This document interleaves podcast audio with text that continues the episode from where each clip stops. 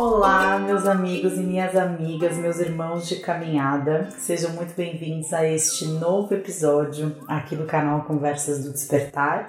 Aqui quem está falando é a Flávia Melissa, eu sou psicóloga, educadora emocional, criadora do Portal Despertar e te dou as boas-vindas a mais essa oportunidade semanal aqui da gente crescer um pouquinho mais juntos através de reflexões que trazem a espiritualidade como um caminho de autoconhecimento aplicado à vida cotidiana. Se você já é um habitué da casa, você já sabe que essa é a hora de você relaxar, de você pegar o seu chá, a sua água, eventualmente um bloquinho de notas aí para tomar nota dos insights que você tem ao longo desse episódio. Se você está chegando por aqui hoje, eu sugiro que você faça o mesmo. A gente vai ter aqui pouco menos talvez ou mais talvez de uma hora de bate-papo. Vamos começar como a gente sempre começa?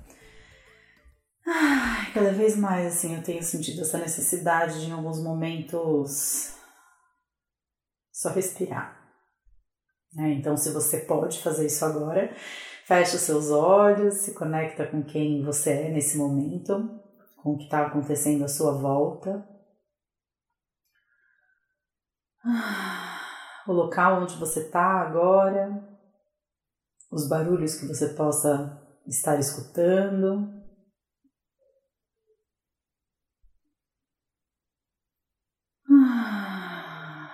Respira fundo e na hora que você soltar o ar, deixa que saia um som.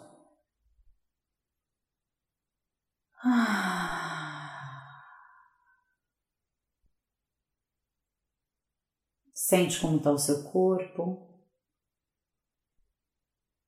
Se existem focos de tensão, se você conseguir identificar, leva um pouco de respiração para eles.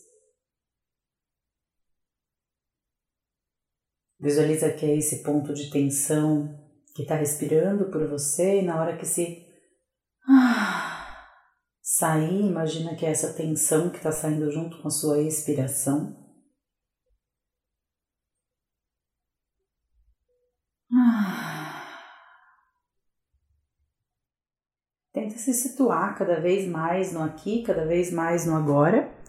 É, eu tenho respirado bastante por aqui, venho sentindo essa necessidade. E, e, eu acho muito bom que a gente comece dessa forma, buscando esse ponto de centramento, para falar sobre o que a gente vai falar aqui hoje, que é como confiar nas incertezas da vida, né?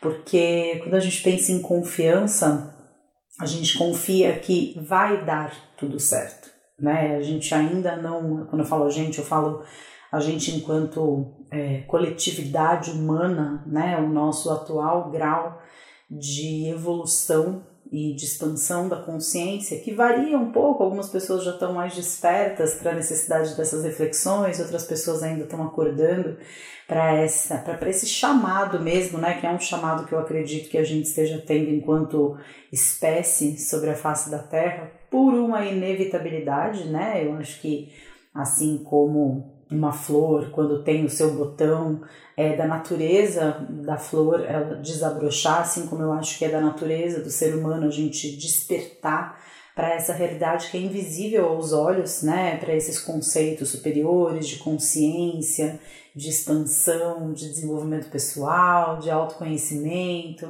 né, mas não só por um movimento natural do ser humano, como também por uma necessidade, se a gente quiser continuar vivendo na superfície deste planetinha azulado chamado Terra. A gente sabe, né? Qualquer pessoa um pouco mais antenada aí já consegue é, perceber a necessidade que a gente tem efetivamente de se conectar com esses conceitos é, superiores de autoconhecimento e de conseguir aplicar né, toda essa sabedoria a qual a gente tem acesso, a qual a gente tem é, enfim, é, de alguma forma acessado mesmo, né? A gente tem uma necessidade ímpar de fazer isso, porque é verdade que nós estamos nos matando, né? A gente olha para a natureza, vê todo o estrago que o homem está fazendo, e a gente olha para aquilo que acontece à nossa volta e vê as desigualdades sociais e vê tantos caos internos, né, que as pessoas estão vivendo, aí a ansiedade, a depressão como o mal do século, e cada vez mais se faz urgente a necessidade de começar a colocar em prática tudo aquilo que a gente tem a capacidade de enxergar e de presenciar acontecendo à nossa volta e dentro da gente, né? E no nosso grau de expansão, no nosso grau de consciência, a verdade é que nós ainda estamos presos no paradigma de que eu confio naquilo que eu vejo, né? Então, eu confio naquilo que está externo a mim, eu confio naquilo que eu quero que aconteça. Então, é, eu confio, na verdade, na minha mente e naquilo que a minha mente me diz que é o que deveria estar acontecendo nesse momento. Então eu confio que vai dar tudo certo, eu confio que lá no futuro, seja esse futuro próximo ou distante, de preferência o mais próximo possível, as coisas vão se reverter e vão é, se desenrolar da forma que a minha mente diz que é o melhor possível, né? É, e eu tenho certeza que assim como eu, você também é capaz de é, resgatar aí lembranças da sua vida, de coisas que não aconteceram da forma como você gostaria que estivessem acontecendo e que na verdade se revelaram verdadeiras bênçãos, né? O Dalai Lama ele tem uma frase que ele diz que às vezes o que de melhor pode acontecer com a gente é não conseguirmos aquilo que mais desejamos. É, e eu acho que assim, né, eu posso comentar aqui algumas poucas vezes, né, em que é, eu presenciei isso acontecendo de uma forma bastante gritante na minha vida, mas eu gosto sempre de usar o exemplo de um paciente que eu atendi, né, se você não sabe, eu atendi 15 anos em, psico, é, em psicoterapia uh, no meu consultório, e um paciente meu uma vez me contou uma história que tinha acontecido com ele, talvez você já tenha ouvido essa história antes se você me acompanha há algum tempo, que é a história de um voo que ele perdeu quando ele tinha uma reunião importantíssima em São Paulo que definiria os rumos aí, né, o futuro profissional da empresa dele, e ele é, perdeu esse voo por, enfim, uma série de coisas aconteceu e ele acabou perdendo esse voo, um voo que ele tinha se planejado completamente na noite anterior para pegar mas que no final das contas ele acabou perdendo. E, e na verdade aconteceu que esse voo foi aquele voo da TAM, que enfim, é, derrapou na pista e entrou no prédio da TAM aqui em São Paulo, foi um acidente bem famoso, assim, e se ele tivesse entrado naquele voo, é, teria morrido como todos os outros passageiros e, e, e a tripulação, né?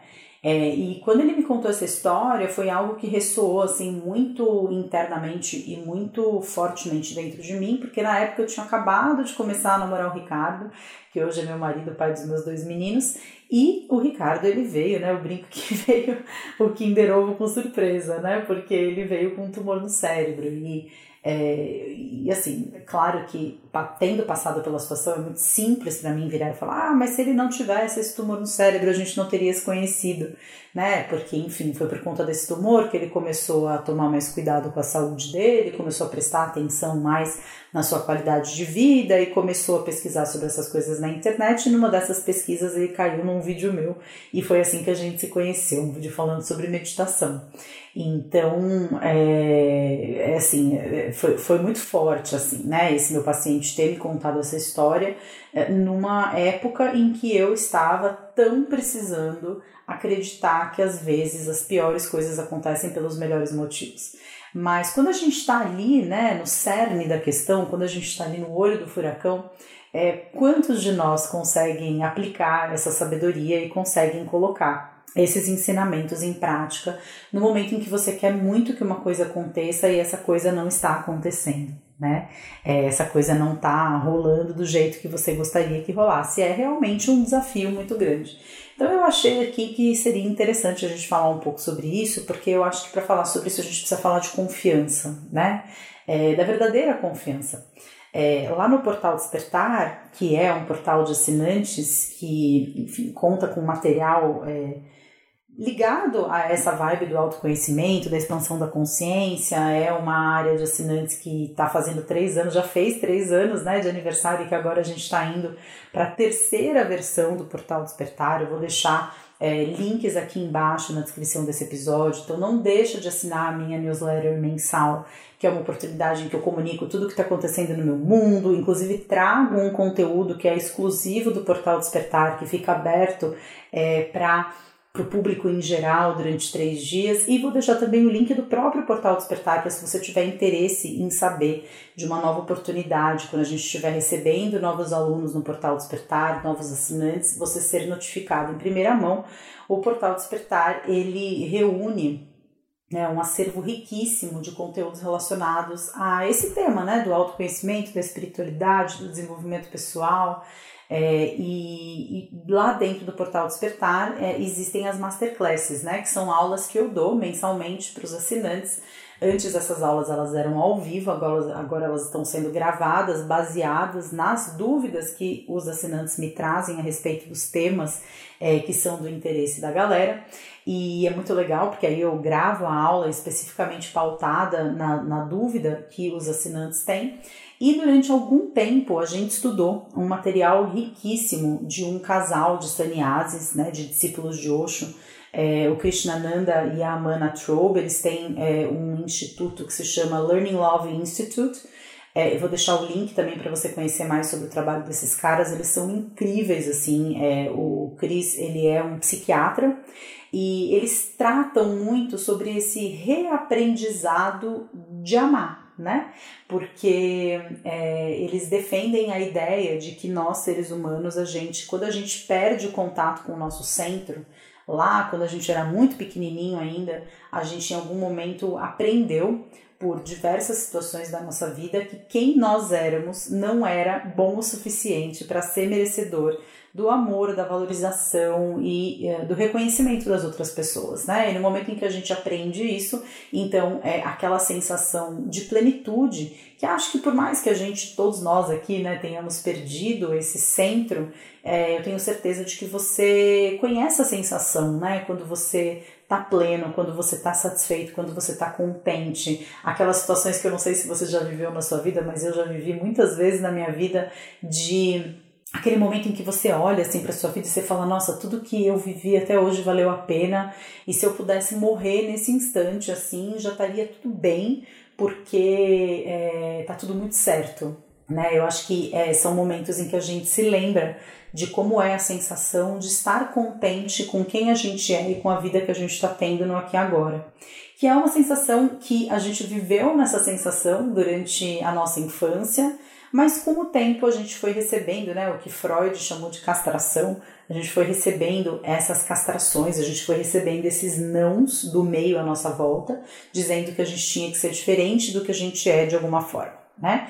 E então a gente passa o resto da vida, né, quando a gente sai é, dessa, de, desse centro a gente experimenta sensações muito desagradáveis e aí vem o medo, vem a raiva, vem a vergonha, vem a culpa, vem o arrependimento, é, vem o, os traumas emocionais, né? Vem dessa, desse, como foi esse nosso processo de aprendizado de que quem éramos não era bom o suficiente para os outros é, e como a gente não consegue ficar nesse lugar, né? Como a gente não consegue é, existir de uma forma é, plena, sentindo todas essas coisas desagradáveis, a gente então foge dessas emoções através de comportamentos compensatórios. Então, é a história, né, do cara que se sente um bosta, mas vira presidente da empresa, ou da menina que se sente super insegura e vira uma super viciada em procedimentos estéticos, ou então é uma pessoa que desenvolve algum tipo de vício por internet, por drogas, por sexo,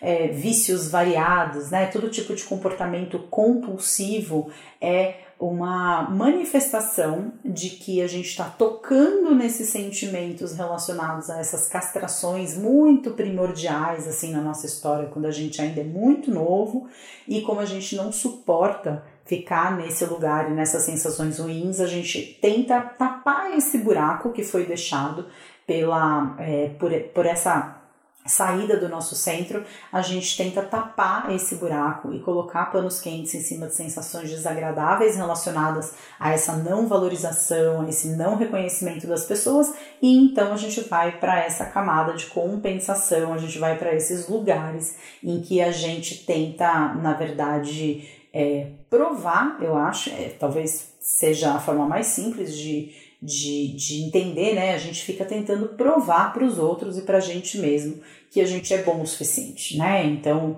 é, que aquilo que nós somos é suficiente. Então, a gente entra em contato com esse buraco do não ser suficiente através de comportamentos externos, ou seja, eu sempre preciso fazer alguma coisa para compensar esse buraco, e aí, quando eu compenso o buraco, eu me sinto bom o suficiente. Só que isso dura muito pouco tempo né? É porque logo a gente é castrado pela vida novamente, logo a gente esbarra em alguma insegurança e a gente volta para esse lugar dos sentimentos desagradáveis e aí a gente precisa repetir aquele comportamento. Por isso que os vícios eles se encaixam tão bem nessa esfera dos comportamentos compensatórios e dessa busca por mostrar para os outros e para a gente mesmo que a gente não é aquilo que a gente menos gostaria de ser, né? É, e dentro dessa, dessa compreensão do ser humano, dos processos humanos, o que vem é uma é, dor muito grande, porque a gente nunca é bom o suficiente no aqui e agora, né? A gente nunca é o suficiente, mesmo esburacado, mesmo cheio de defeito, mesmo não sendo 100% do tempo a pessoa que a gente quer ser, mesmo não conseguindo ter todas as atitudes que a gente gostaria de ter, a gente acaba. É, inviabilizando aceitar quem somos no aqui e agora e gostar disso, né? Então, é, essa sensação que todos nós queremos ter em relação a gente mesmo, de poxa, eu sei que eu não sou perfeito, é, eu sei que é, a minha personalidade não é perfeita, que às vezes eu ajo assim ou eu ajo assado, e isso não é legal, ou eu sei que a minha barriga não é a barriga perfeita, eu sei que muitas vezes é, eu não sou a, a, melhor profissional do mundo, mas como é que eu faço, né, para me sentir satisfeito comigo mesmo ao mesmo, é, ao mesmo tempo em que eu me percebo sendo esse sujeito falho, né? Como que eu faço para me sentir bem comigo mesmo, mesmo eu não sendo aquilo que a minha mente me diz o tempo todo que eu deveria ser, mesmo não tendo conquistado todas as coisas que eu deveria ter conquistado de acordo com o que os meus pensamentos é, me dizem o tempo todo. É, esse é um tema assim que, putz, é, bate em cheio assim no meu peito, né? Eu vou falando aqui vou lembrando de inúmeras situações que eu vivi na minha vida em que eu tive certeza que a minha felicidade estava condicionada a algo externo. É, se você já me acompanha há algum tempo, né, você já deve ter me ouvido falar sobre isso, que quando eu era adolescente eu tive transtornos alimentares, eu desenvolvi compulsão alimentar periódica e bulimia nervosa. E todas as questões relacionadas ao meu corpo, todas as questões relacionadas a esse emagrecimento que eu achava que eu tinha que ter, né, é, eram na verdade manifestações dessa camada de sensações desagradáveis, né? Então eu é, me sentia falha, eu me sentia despreparada para viver a vida que eu gostaria de viver, me sentia inferiorizada em relação às outras pessoas e a minha forma de lidar com isso então era é, achar, né, acreditar piamente que as coisas seriam diferentes se eu emagrecesse mais 5 quilos, se eu é, tivesse menos espinha na cara, se eu tivesse a bunda mais dura, se eu coubesse na calça jeans tamanho 40, aí os meus problemas eles teriam sido extinguidos, né?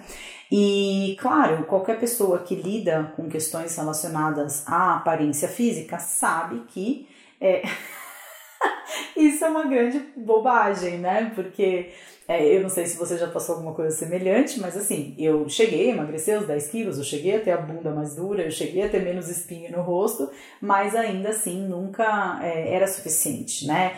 É, eu tinha um transtorno de imagem corporal, eu me olhava no espelho e eu não me enxergava como eu estava, inclusive isso é uma coisa assim que até hoje eu preciso respirar fundo algumas vezes quando eu vejo fotos dessa época, porque eu olho para a foto e falo, cara, como que eu não me enxergava como eu tava naquele momento, né? Como que eu não via o corpo que eu tinha, o rosto que eu tinha, o cabelo que eu tinha, a bunda que eu tinha, né? Como que eu não enxergava que aquela calça, tá bom, não era tamanho 40, era tamanho 42, mas ela me ficava ótima em mim, eu tava ótima, né, com aquela roupa e lembranças muito vívidas assim, né, da cena de eu estar tá usando aquela roupa e me sentindo mal comigo mesma porque eu não me enxergava com esses olhos.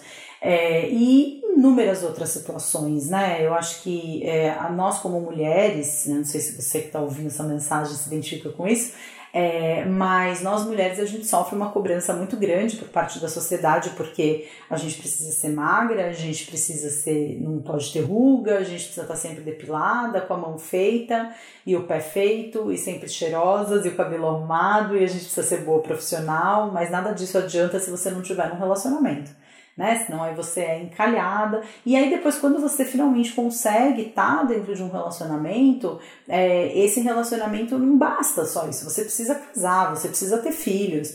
É, e aí, quando você se torna mãe, tem uma frase que eu ouvi esses dias que eu achei incrível, que diz assim, que a sociedade exige das mulheres é, prof, é, serem boas profissionais como se não fossem mães e serem boas mães como se não trabalhassem, né? E que a conta não fecha.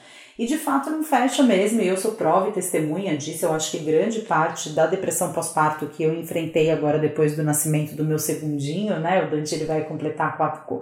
Esse podcast vai ao ar na quinta, é, então ontem, na quarta-feira, dia 27, o Dante completou quatro meses e eu tô aí no processo de recuperação da depressão pós-parto, refletindo muito aqui sobre as minhas cobranças, né? Refletindo muito sobre aquilo que é, eu exigi de mim durante esses quatro anos de maternidade, né? Porque o Gael ele vai fazer quatro anos em junho, então são quatro anos de maternidade me exigindo exatamente isso: trabalhar como se eu não tivesse filhos e ser mãe como se eu não trabalhasse.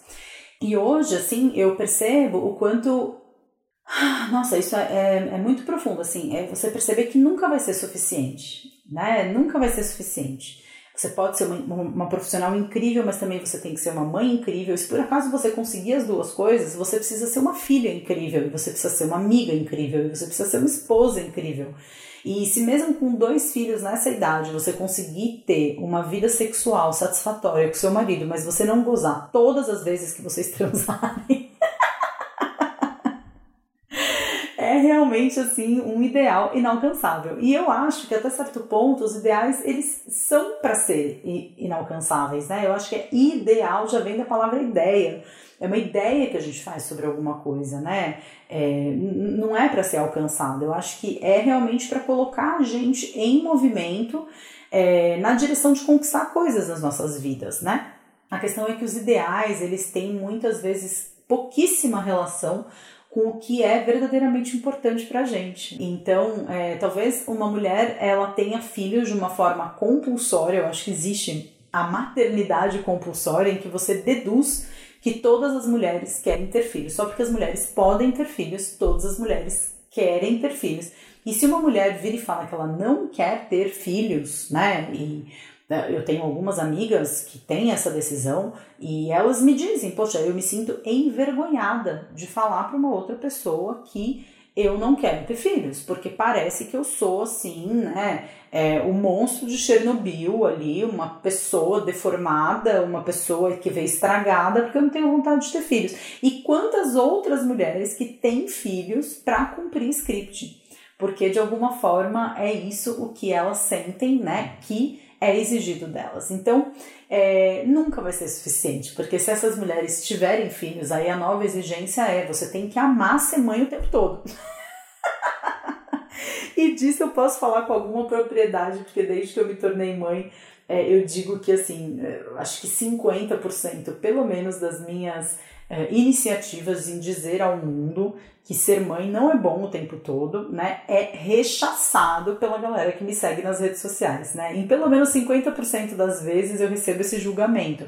Nossa, mas eu tô aqui na minha quinta fertilização in vitro e você aí com dois filhos engravidou espontaneamente. Depressão pós-parto? Como assim depressão pós-parto? Que absurdo! Isso é coisa de gente que não tem o que fazer, né? É, você não tem sobre o que falar, você tá aqui falando sobre depressão pós-parto, isso não existe, por aí vai. E longe de me sentir vitimizada em relação a isso, eu tô usando isso mais e eu compreendo isso realmente como um exemplo de como as pessoas têm ideias sobre as coisas, né?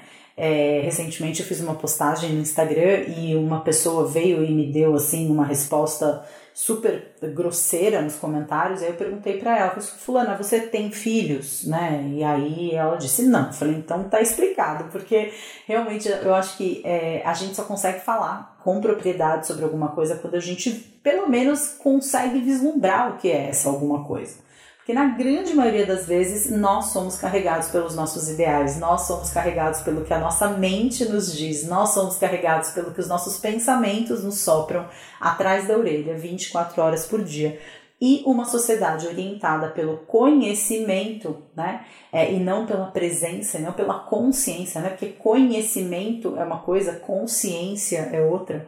Eu diria que é, com conhecimento você conhece o que existe fora de você e consciência é você estar presente para o autoconhecimento, para você conhecer aquilo que tem dentro de você, aquilo que te move, então a gente vive uma vida constantemente orientada, né, é, pelas nossas mentes, pelos nossos pensamentos, né, por tudo aquilo o que uh, nos move para fora, mas com muita pouca consciência sobre a nossa real motivação para fazer essas coisas, né? Então eu sinto aqui dentro de mim uma pressão da sociedade para eu ser mãe. Mas por que que eu quero ser mãe? Né? Não, eu sigo anestesiada para isso, simplesmente mantendo a roda viva da civilização, simplesmente agindo como é esperado que eu faça, com muito pouca reflexão e com muito pouca consciência do que isso significa para mim. E o que, que isso tem a ver com confiança, né? Porque a confiança, né, no atual nível de desenvolvimento que a gente tem, ela é uma confiança pautada naquilo que a minha mente me diz que é melhor para mim. Então eu confio que vai dar tudo certo, partindo do pressuposto de que a minha mente sabe o que é ser o certo. Né? Então eu confio que vai dar tudo certo e que eu vou ter um relacionamento, é, levando em consideração que a minha mente está condicionada pela ideia de que para fazer parte de um grupo é, de pessoas bem-sucedidas nessa sociedade eu preciso estar dentro de um relacionamento. Ou eu, ah, eu confio que vai dar tudo certo no meu trabalho, que eu vou fechar tal contrato, ou que eu vou bater a meta, porque eu acredito na minha mente que me diz que bater a meta é o que uh, vai me fazer me sentir sendo bem sucedida e que vai fazer com que eu volte de alguma forma, mesmo que temporariamente, a um estado de presença e de estar no meu centro, de estar contente, de estar satisfeita com quem eu sou no aqui e agora. É, só que pela minha experiência, né, principalmente levando em consideração não só a minha experiência, como eu disse, dos transtornos alimentares e de vezes na minha vida em que eu alcancei os meus objetivos e não foi isso que me fez feliz, eu também tenho aí a minha experiência de 15 anos atendendo em consultório, presenciando o processo de pessoas que muitas vezes colocavam ali para mim, nossa, quando tal coisa for acontecer, é, aí sim eu vou estar me sentindo satisfeito. E aí as coisas aconteciam e as pessoas não se sentiam satisfeitas. Então, é, realmente eu tô assim num ponto da minha vida em que essa certeza eu tenho nunca vai ser suficiente e quanto mais a gente pautar a nossa ideia de felicidade, de contentamento em coisas que não estão no meu alcance, no aqui e agora, eu vou ser mal sucedido e eu não vou alcançar esse estado de plenitude, esse estado de contentamento, esse estado de satisfação em relação à minha vida.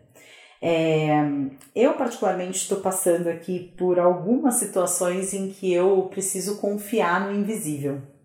E eu quero compartilhar aqui com vocês algumas das minhas percepções e das minhas sensações em relação a isso, né? É, eu estou vivendo um momento de transição dentro do meu trabalho muito grande, né? Eu, desde que o Gael nasceu, na verdade, um, uns meses depois, assim, eu fui sentindo muito essa vontade de me recolher cada vez mais, né? Então, voltar para um estado de mais preservação de quem eu era, ao mesmo tempo em que eu nunca deixei de ser verdadeira nas redes sociais, nunca deixei de compartilhar as minhas ansiedades, as minhas angústias, até porque isso me faz bem, assim como gravar esses podcasts semanais aqui, é uma oportunidade que eu tenho de estar falando coisas em voz alta, eu tenho insights, é, como diz aquela frase, né, o meu ouvido é o primeiro a escutar aquilo que a minha boca fala, mas uh, eu senti uma necessidade de me recolher um pouco, principalmente no contato pessoal com outros seres humanos, né? Ou com os seguidores, com a, com a, com a galera que me acompanhava.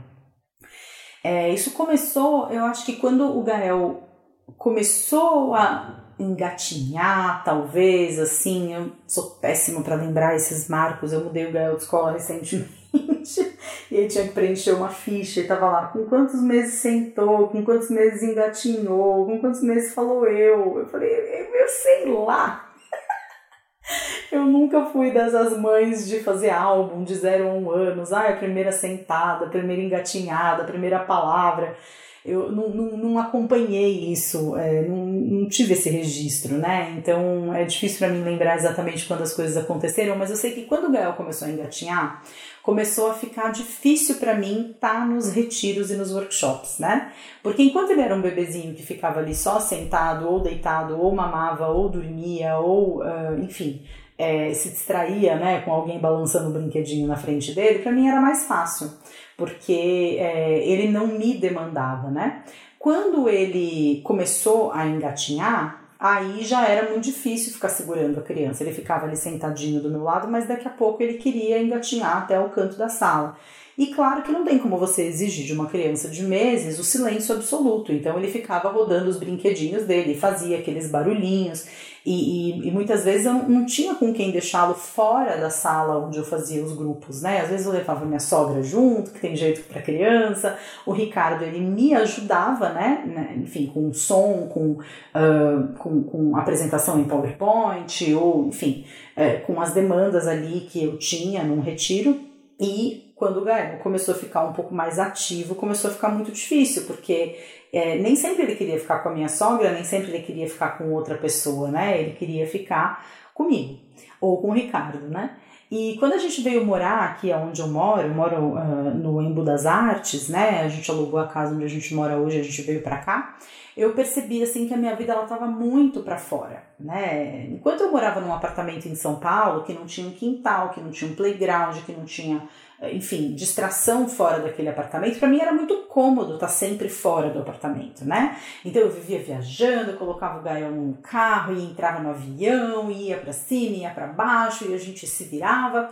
Mas é, quando a gente veio morar aqui, né, que é uma delícia a casa, tem um pôr do sol maravilhoso, tem um quintalzinho que não é o quintal que hoje em dia já não dá mais conta do Gael, né? Mas que na época, para um Gael que tinha acabado de começar a andar, é, era um quintal que quebrava o nosso galho, é, era assim.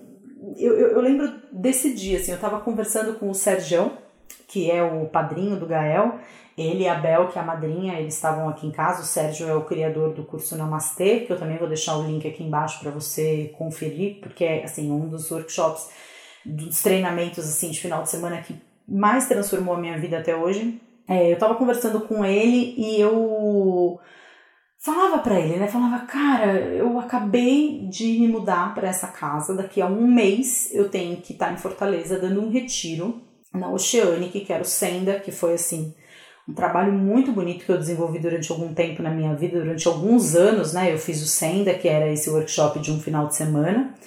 E de repente eu olhei assim para o pôr do sol, eu olhei para a varanda da casa, que era uma delícia, eu olhei para o meu quintal lá embaixo, para a piscininha no quintal, e eu tive aquela consciência, falei, eu não vou conseguir aproveitar nada disso, porque eu vou estar sempre viajando, indo para Namastê, indo fazer o workshop, indo isso, indo aquilo, e eu ainda tenho uma sensação que eu não sei descrever direito, que é a, uma sensação, eu tenho nitidamente essa sensação, estou até de olhos fechados para que essa sensação seja mais forte para eu ser capaz de explicar para vocês, que é uma sensação de que assim, eu comecei um processo com o Gael e que eu estou terminando esse processo com o Dante agora. É como se eu tivesse entrado num lugar, porque eu queria ter um segundo filho, eu estava sobrecarregada de trabalho e eu queria é, me dar essa oportunidade de viver essa casa. Eu não queria estar sempre viajando de um lado para o outro, de repente eu queria estar aqui, eu queria trabalhar aqui, eu queria é, juntar, né? O Gael ia começar a ir para a escola, que é uma escolinha que era aqui do lado, e eu queria estar aqui, né? Eu queria viver isso, e eu sabia que se eu uh, não parasse de trabalhar do modo como eu trabalhava, eu não ia conseguir viver esse aqui que eu tinha escolhido para ser o meu aqui, né? A gente veio morar aqui no Embu das Artes, a gente não conhecia ninguém, e a gente veio para cá completamente seguindo os nossos instintos, né?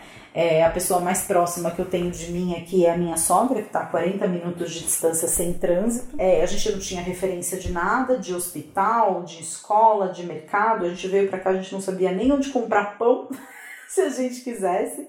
E quando eu me vi ali, né, conversando com o Sérgio, naquele lugar, eu falei: Uau, eu tenho alguma coisa realmente para é, aprender com essa situação e eu tenho uma decisão para tomar.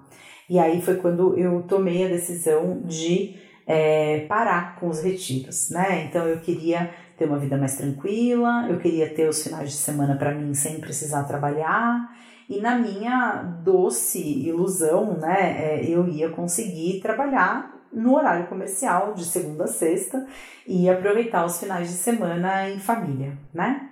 Só que um pouquíssimo tempo depois eu trouxe as minhas cachorras que moravam na praia, da época que eu morava em Ilha Bela, né? Elas tinham ficado lá. Eu trouxe minhas cachorras para morar comigo e foi só então que eu reparei na quantidade de barulho que a gente tinha nessa casa, né? A gente, assim, é, eu moro no alto, então é, tem muita. Eu, eu, eu sou capaz de enxergar daqui da janela, eu tô no quarto de hóspedes, eu sou capaz de enxergar pelo menos uns cinco quarteirões de distância, eu consigo ver as casas. E o, condomínio, ele é um desses condomínios é, modernos que as casas não têm muro, né? Então uh, é, tem, tem muita área verde, tem muita área gramada na frente das casas, né? E requer uma manutenção desgraçada, assim, o pessoal desse condomínio tá sempre, né, o pessoal da manutenção tá sempre ali cortando uma grama, tá sempre ali aspirando folha, tá sempre ali, é, aspirando não, soprando folha, tá sempre ali pintando uma calçada, né, enfim, é um condomínio muito bonitinho, assim, muito ajeitadinho, mas que essa, essa demanda por uh, manutenção gera um barulho desgraçado. E eu não tinha reparado em todo esse barulho até trazer as minhas cachorras para morar aqui. Porque a Maia, que é a minha border collie, né, ela pira com os barulhos, né? E como a gente está muito no alto, ela vê tudo o que acontece em todas as casas, com seus olhos de águia, como diria Gael, né? Olhos de águia, mamãe, tem que prestar atenção. Olhos de águia, é a Maia. A Maia tem olhos de águia, né? E, e isso começou a trazer para minha vida uma angústia muito grande, porque eu tinha que trabalhar de segunda a sexta, mas muitas vezes eu estava trabalhando às 10 horas da noite, eu estava trabalhando de final de semana, né? É, por conta do barulho, porque se eu tenho que gravar, por exemplo, eu estou gravando esse podcast numa segunda-feira, 10 horas da noite, né? Porque o meu plano era gravar hoje de manhã, mas por conta dos nossos amigos cortadores de grama, eu tô gravando podcast 10 horas da noite, porque mesmo que eu conseguisse eventualmente editar o conteúdo e tirar o barulho do soprador de folhas, né? Eu não consigo tirar o latido da cachorra de trás do, do, do, da minha voz. E a casa, por mais que ela seja uma casa muito gostosa, é uma casa que não tem paredes. Então, é uma casa que é cozinha é integrada com a sala de jantar, que é integrada com a varanda, que é integrada com a sala de TV em cima tem o mezanino, os únicos cômodos da casa que tem parede são os quartos. Mas os quartos, eles são grandes, então eu não tenho como fazer um isolamento acústico. E onde eu trabalho, que é o mezanino, é, o barulho inteiro sobe. E o mezanino ele tem dois janelões, assim, um de cada lado, de vidro, é, que o barulho parece assim, o cortador de grama de 5 quarteirões de distância tá, tá dentro da minha orelha. E o pessoal que me acompanha nas redes sociais, inclusive se você não me segue por lá, me siga no Instagram. Eu vou colocar aqui né, o link no YouTube também, mas o Instagram talvez seja a rede social onde eu me sinto mais à vontade para compartilhar aí o dia a dia, tem os stories e tal. É, já, já, já, sabe né, da minha saga com os cortadores de grama, porque realmente assim o barulho parece que tá dentro da minha orelha, né?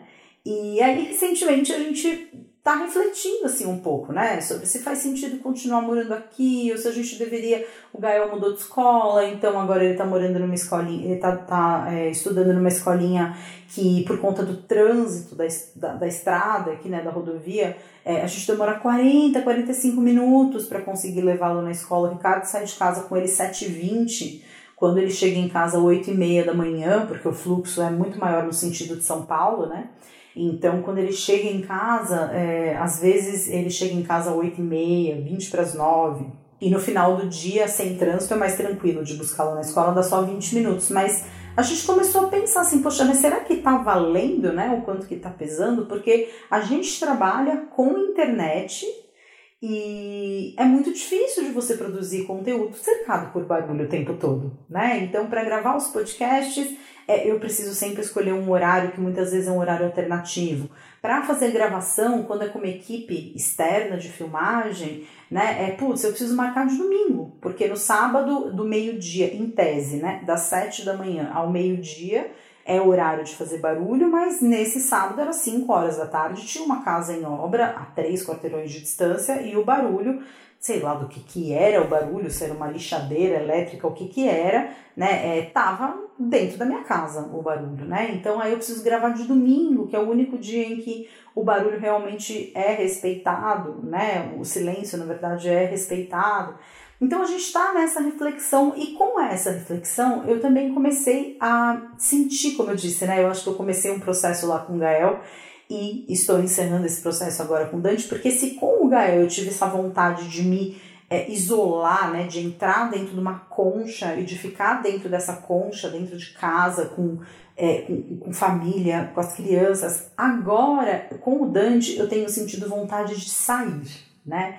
Então, é, eu tenho tido cada vez mais vontade de voltar a fazer grupos, né, de final de semana, de retiro. Eu acho que eu ainda não tenho uma capacidade de fazer isso por conta do Dante ser muito pequenininho, mas dentro da minha rotina eu consigo me imaginar fazendo um encontro de um dia, por exemplo, num sábado ou num domingo, né?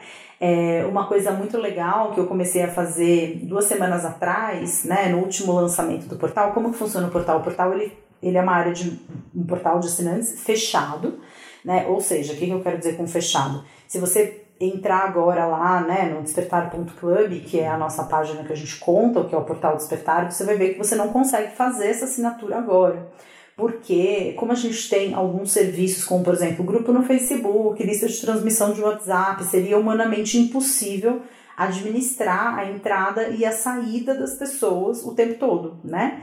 É, então a gente, há algum tempo, a gente tomou essa decisão e hoje a gente tem é, algumas oportunidades no ano de convidar as pessoas para conhecerem o Portal Despertar e para se tornarem assinantes. E hum, a gente tem três tipos de assinatura: a gente tem assinatura mensal, assinatura semestral e assinatura anual.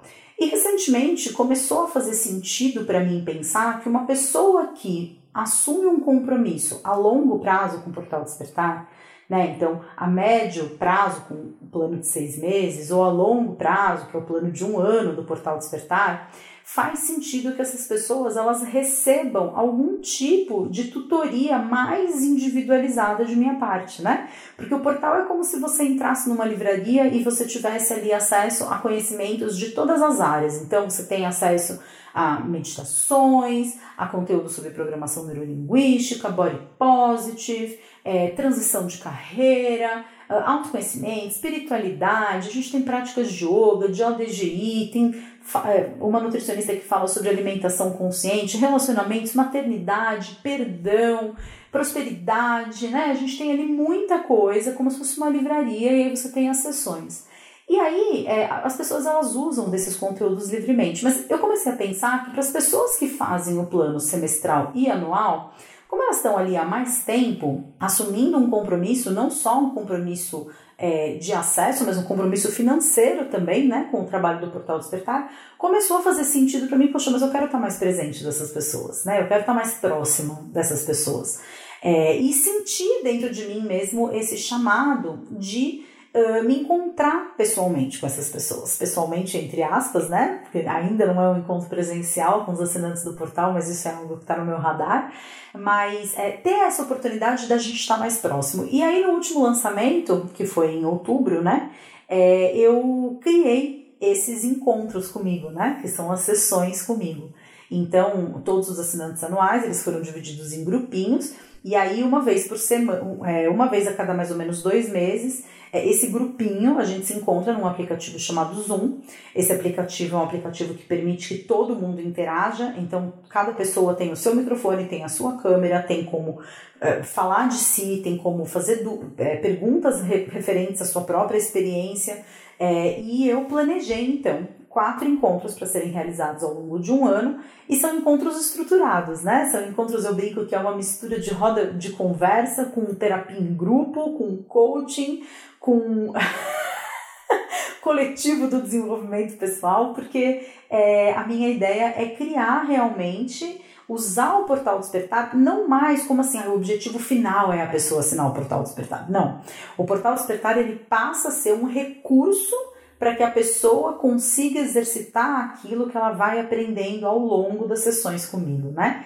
Essa mudança, né? Isso vale para o plano anual, para o plano semestral, para esse próximo lançamento, é, eu estou idealizando, né? Ainda estou na fase de planejamento de um curso, né? O básico do processo de, de, de, despertar, que eu pretendo que seja um curso que a cada seis meses, cada vez que a gente receber assinantes novos, a gente repita esse curso, né, com as pessoas que estão entrando, eu acompanho em tempo real esse curso acontecendo, interajo, tiro dúvidas, é, e, e, a ideia é que realmente, assim, o Portal Despertar, ele deixe de ser o objetivo final, né, então a gente abre as portas e o objetivo é a pessoa assinar para desfrutar dos conteúdos do portal. Não, isso vai ser para quem quer fazer a assinatura mensal, para quem se compromete com o Portal Despertar e com o próprio processo de despertar a médio e longo prazo, o Portal Despertar ele passa a ser subsídio para trabalhos que vão ser desenvolvidos é, cada vez mais de forma individualizada, né? E ter começado a fazer essas sessões com a galera, que a gente já fez um grupo,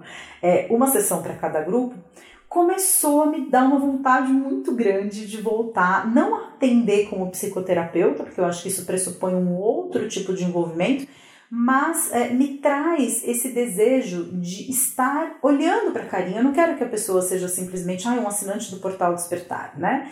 É, não, eu quero saber quem é essa pessoa, eu quero olhar para a cara dela, eu quero perguntar, escuta, fulana, como que você tá? Como que você passou esses dois meses, né? De que forma o nosso último encontro te reverberou aprendizado? De que forma você acha que o papo que a gente teve dois meses atrás te trouxe coisas novas, te trouxe insights, te trouxe amadurecimentos, né? É, e isso começa a criar dentro de mim um grande ponto de, de, de, de interrogação. A de exclamação também. Porque é realmente algo novo, né? Quer dizer, então é, eu novamente me vejo diante da necessidade de criar algo para mim é, que desperta dentro de mim essa, essa questão. Mas e se? Né? A gente vem pensando em mudar dessa casa, a gente vem é, visitando algumas outras casas por perto a gente vem visitando casas, hoje mesmo a gente visitou uma casa muito legal, com um valor significativamente maior do que a gente paga nessa casa, mas uma casa que teria até um lugar perfeito para fazer as minhas gravações, mesmo com o cachorro latindo do lado de fora, que é um sótãozinho assim super abafado. E, e enfim, é, que, que abafado no sentido de abafar o som mesmo, né? E, e, e, e, aí me vem aquela questão, puxa vida, mas será que a gente consegue pagar esse aluguel a mais? Será que as pessoas vão se interessar nesse tipo de trabalho? Será que é, a gente vai ter né, pessoas interessadas sempre é, é, em estar mais próximas de mim também, e me contarem né, as suas histórias? Olha, né é, eu sou fulana e eu tô aqui hoje porque isso isso está acontecendo na minha vida e a minha expectativa é que você me ajude a resolver isso, né? Será que é, as pessoas estão interessadas nisso ou será que as pessoas, é, eu acho que hoje eu vivo um grande dilema e talvez seja muito interessante falar sobre isso num episódio futuro. Eu vivo um grande dilema que é assim, como que eu faço porque eu sou psicóloga de formação, eu fiz um juramento, né? Como que eu faço para levar transformação real para as pessoas, o que pressupõe aprofundamento, porque ninguém transforma a própria vida sem aprofundar as próprias questões. Como que eu posso levar essa profundidade da transformação através de uma ferramenta que pressupõe superficialidade? Porque se você vai lá no Google e joga qualquer coisa lá na área de busca, né, a quantidade de resultados que você tem, você só pode presumir que você vai ser superficial em ler cada um deles. Dificilmente você vai aprofundar alguma coisa, né? Então esse é um grande dilema que eu vivo na minha vida nesse momento e que cada vez mais eu sou convidada a refletir sobre isso. Poxa, o que, que é essa confiança? Né? Como que eu faço para trazer essa confiança para cada passo do processo? Como que eu faço para confiar que essa vontade que eu tenho de fazer grupos de final de semana, que as pessoas vão ter interesse em participar? Como que eu faço para confiar que é, enfim, oferecer sessões e não só, né, essas sessões comigo, para os assinantes anuais do Portal Despertar, mas outros desejos que eu tenho, como por exemplo, criar grupos de mentoria, né, dentro do Portal Despertar. O Portal Despertar ele vai acabar sendo assim, o, o meu, o meu, o meu campo de, de teste, né, é, Uh, porque ali é onde estão todas as ferramentas que eu acho que podem servir é, para ajudar no processo, né? Para mim não faz sentido fazer um grupo de mentoria com pessoas que não sejam assinantes do portal Despertar, porque eu vou ter que passar a meditação, a meditação está dentro do portal. Eu vou ter que falar, olha, assiste o vídeo do Sérgio, o vídeo está dentro do portal. Então, para mim faz sentido que esse trabalho seja oferecido para quem já é assinante do portal Despertar. Mas será que as pessoas vão gostar disso, né? Será que as pessoas vão ter interesse em me ter mais por perto? Será que as pessoas elas é, não estão satisfeitas simplesmente com a Flávia das redes sociais, que ali tem um limite de caracteres ou um limite de tempo aqui nos podcasts, né? É, então eu tenho é, vivido muito essa questão, como que eu faço para confiar naquilo que ainda é invisível para os meus olhos, né? E ainda bem que para me ajudar nesse processo, eu acho que eu tenho a minha própria história pessoal de seguir aquilo o que o meu coração me apontava como caminho. Que é seguir esse contentamento, é seguir esse borbulhamento, assim, é seguir esse peito aberto diante da vida, né? É, eu sempre brinco que se alguém chegasse para mim e falasse assim, né, em 2012, que foi quando eu tava me sentindo super sozinha, eu tinha acabado de voltar da China, eu tava atendendo numa modalidade de atendimento em psicoterapia, que eu juntava psicoterapia é, transpessoal, junto com meditação, junto com Ticum, junto com PNL, junto com ferramentas de análise transacional, e eu pensava assim, né, é, puxa, eu tô criando alguma coisa que eu não sei exatamente o que, é, mas eu tô com tanto tesão de fazer isso. E eu sempre brinco que se chegassem para mim assim, né, e falassem assim: olha, daqui a sete anos você vai estar tá trabalhando com internet, morando numa casa assim, com um companheiro assim, com filhos assim. É, e usa aí a sua mente para tentar é, ligar os pontos, né? De onde você está hoje e onde você vai estar tá no ano de 2019, né? É, traça o caminho entre onde você. Eu nunca teria sido tão criativa em traçar um caminho que envolvesse YouTube, que envolvesse. né? Para mim, o YouTube era uma ferramenta onde eu buscava pessoas, né? Alinhadas com os meus interesses, principalmente na gringa, porque no Brasil não se falava tanto, né, de energia, de meditação, não tinham tantos canais falando sobre esse assunto no YouTube. Então eu me apego, né, na minha própria experiência, a essa minha vivência passada de fazer aquilo que meu coração dizia que era o caminho, né? E duas semanas atrás, quando eu estava planejando esse encontro, os dois primeiros encontros com dois grupos, né, é, dessas sessões comigo lá para os assinantes anuais do Portal Despertar, é, duas, uh, do, os dois primeiros grupos eles foram um sábado, e aí foi no sábado às 10 horas da manhã, o primeiro, e o segundo no sábado às 3 horas da tarde. E eu lembro da minha empolgação, assim, quando eu sentei na frente do computador e eu iniciei a call, né, no Zoom, e eu abri a minha câmera e tinham ali três, quatro pessoas, que as pessoas foram chegando aos poucos, e eu dei oi, gente. Nossa, meu coração ele tava borbulhando dentro do meu peito, assim, né? Na hora que eu terminei o encontro, eu desci do mezanino, eu encontrei com o Ricardo, e eu falei para ele, falei, meu, foi demais, né? Foi do caralho, foi incrível. Eu tô super empolgada fazendo isso. E a mesma coisa aconteceu no grupo da tarde, a mesma coisa aconteceu na terça-feira da semana seguinte, a mesma coisa aconteceu na quinta-feira. E ver ali aquela carinha das pessoas, né? Pessoas que eu já conhecia por é, participação das masterclasses ou por comentários no grupo do Facebook, né? E ver aquela carinha, ver aquela pessoa realmente assim só me alimentou de uma certeza muito grande de que eu estava fazendo aquilo que eu estava plena fazendo, né? Eu estava feliz fazendo aquilo. E eu acho que essa sensação de plenitude, ela talvez seja mais importante para te ajudar a confiar que aquilo que você está fazendo não é Osho diz, né, que a verdadeira confiança não é você confiar que vai dar certo, é você confiar que já está certo. Porque ninguém está aqui nesse mundo para ser feliz amanhã, né? A gente está aqui tem a obrigação de perseguir com unhas e dentes aquilo que nos faz feliz no aqui e agora.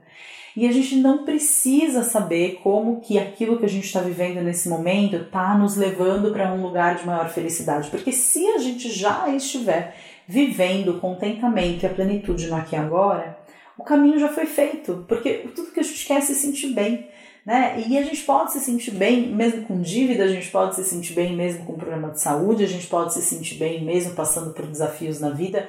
É possível essa sensação. Eu não estou falando daquela felicidade que vem de revista, e não estou falando da felicidade que os atores encenam na novela das oito. Eu estou falando de uma sensação que eu conheço e que você conhece, que é uma sensação de estar inteiro no aqui e agora. Né? Essa sensação eu conheço, você conhece, porque em algum momento a gente já esteve e a gente experimenta essa sensação com coisas triviais e bobas do nosso dia a dia. Então, é, a, minha, a minha percepção, o meu principal insight atualmente vem sendo isso. O que eu faço que me deixa feliz no aqui e agora? É, não importa se eu ainda não sei. É, eu gosto muito da metáfora do carro, né? Que você pega um carro para viajar, esteja você onde você estiver, você sempre vai ser capaz de chegar numa cidade a 300 quilômetros de distância e você não precisa enxergar o caminho inteiro, né? O farol do seu carro ele vai iluminando o quê? 20 metros, talvez, na sua frente, 15 metros, não faço a menor ideia de quantos metros são, mas você não precisa enxergar o caminho inteiro, você precisa enxergar onde você está nesse momento. Você consegue dirigir porque o carro está em movimento, porque o farol ele continua mostrando que está à sua frente no aqui agora, né? É, mostra o seu entorno. Então é só desse entorno que a gente precisa saber, né? É só desse entorno que a gente precisa estar consciente. E essa confiança de que eu confio porque é, eu tenho indícios de que vai dar certo, de que o, o lado de fora está me dizendo que vai dar certo, na verdade o lado de fora está só sendo uma reprodução do lado de fora que você teve um dia lá com seu pai, com sua mãe, com seus cuidadores, que bateram palma para você e você se sentiu amado, né? É, a gente confiar que as coisas vão dar certo é nada mais é do que projetar do lado de fora esses pais, esses cuidadores que nos recompensaram e que bateram palma pra gente de alguma forma, né? É confiar que algo vai dar certo, que eu vou viver essa cena, que a minha mente está projetando do que é ser bem sucedido, do que é dar certo é só uma reprodução de algo que a gente perdeu lá no passado e que a gente precisa continuar é, esperando que o outro, seja esse outro uma pessoa, ou esse outro uh, um saldo no banco no final do mês, ou esse outro a calça tamanho 40, ou esse outro o relacionamento perfeito, nos diga que somos bons o suficiente. Era esse o papo que eu quis levar aqui contigo hoje. Eu quero te convidar a conhecer, né, é, a olhar os links que estão aqui embaixo desse episódio para conhecer mais sobre o Portal Despertar, conhecer mais sobre esse workshop maravilhoso Namastê, do qual eu já falei aqui algumas vezes, e ficar mais pertinho de mim assinando as minhas newsletters mensais e ficar sabendo de tudo que acontece no meu mundo por lá. Eu te agradeço a presença, peço que você encaminhe esse episódio se você tiver alguém que pode se beneficiar dele. Por favor, deixe a sua avaliação no aplicativo de podcasts no qual você está ouvindo esse episódio e a gente se vê na próxima semana para refletir um pouquinho mais sobre a vida, como é que a gente faz para viver com mais consciência e aplicando a espiritualidade à vida cotidiana. Te vejo na semana que vem. Um grande beijo, gratidão por ter estado comigo até aqui. Tchau, tchau.